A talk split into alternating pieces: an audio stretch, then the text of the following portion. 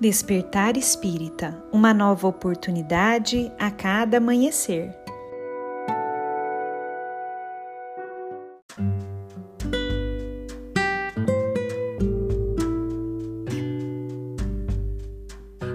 Sejam muito bem-vindos, amigos queridos, para mais um Despertar Espírita. Meu nome é Lívia e hoje eu trouxe um texto para nós refletirmos que é de Emmanuel foi publicado no livro Pensamento e Vida, Psicografia de Chico Xavier, e o texto se chama Oração. E lá Emmanuel nos diz o seguinte: A oração é divino movimento do espelho de nossa alma no rumo da esfera superior para refletir-lhe a grandeza. Reportamo-nos aqui ao apelo vivo do espírito às potências celestes, quer vestido na fórmula verbal, quer absolutamente sem ela, na silenciosa mensagem da vibração. Imaginemos a face de um espelho voltada para o sol, desviando-lhe o fulgor na direção do abismo. Esta, na essência, é a função da prece, buscando o amor divino para concentrar-lhe as claridades sobre os vales da ignorância e do sofrimento, da miséria e do ódio que ainda se estendem no mundo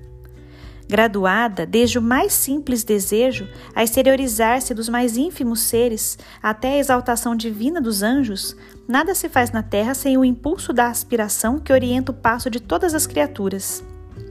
No corpo ciclópico do planeta, a oração é o movimento que o mantém na tela cósmica. No oceano é o fenômeno da maré, pelo qual as águas aspiram ao grande equilíbrio.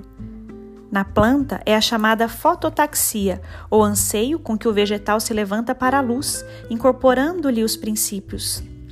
No animal é o instinto de curiosidade e indagação que lhe alicerçam as primeiras conquistas da inteligência, tanto quanto no homem comum é a concentração natural, antes de qualquer edificação no caminho humano.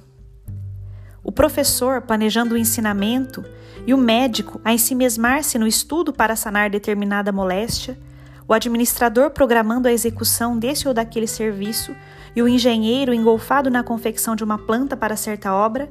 estão usando os processos da oração, refletindo na própria mente os propósitos da educação e da ciência de curar, da legislação e do progresso que fluem do plano invisível à feição de imagens abstratas antes de se revelarem substancialmente ao mundo.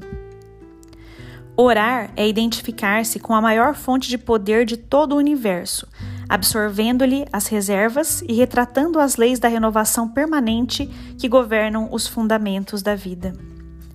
A prece impulsiona as recônditas energias do coração,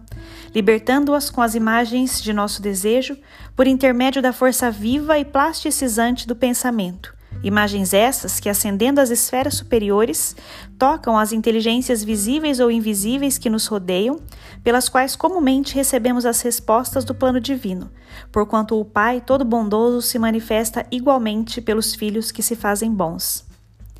A vontade, que ora tange o coração que sente, produzindo reflexos iluminativos, através dos quais o espírito recolhe em silêncio, sob a forma de inspiração e socorro íntimo, o influxo dos mensageiros divinos que lhe presidem o território evolutivo, a lhe renovarem a emoção e a ideia com que se lhe aperfeiçoa a existência. Dispomos na oração do mais alto sistema de intercâmbio entre a terra e o céu pelo circuito divino da prece, a criatura pede o amparo do Criador e o Criador responde à criatura pelo princípio inelutável da reflexão espiritual, estendendo-lhe os braços eternos, a fim de que ela se erga dos vales da vida fragmentária para os cimos da vida vitoriosa. Texto interessantíssimo esse, não é mesmo? Que faz a gente refletir sobre o que é a oração, como ela atua e como ela pode auxiliar nos nossos caminhos, na nossa vida, né?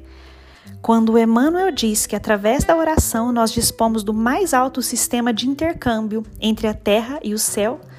nós percebemos que a qualquer momento podemos sim ter contato com a espiritualidade amiga, com a espiritualidade superior, com o nosso anjo guardião, pedindo orientação, pedindo calma, pedindo uma intuição para que possamos agir da melhor maneira possível, pedindo apoio e amparo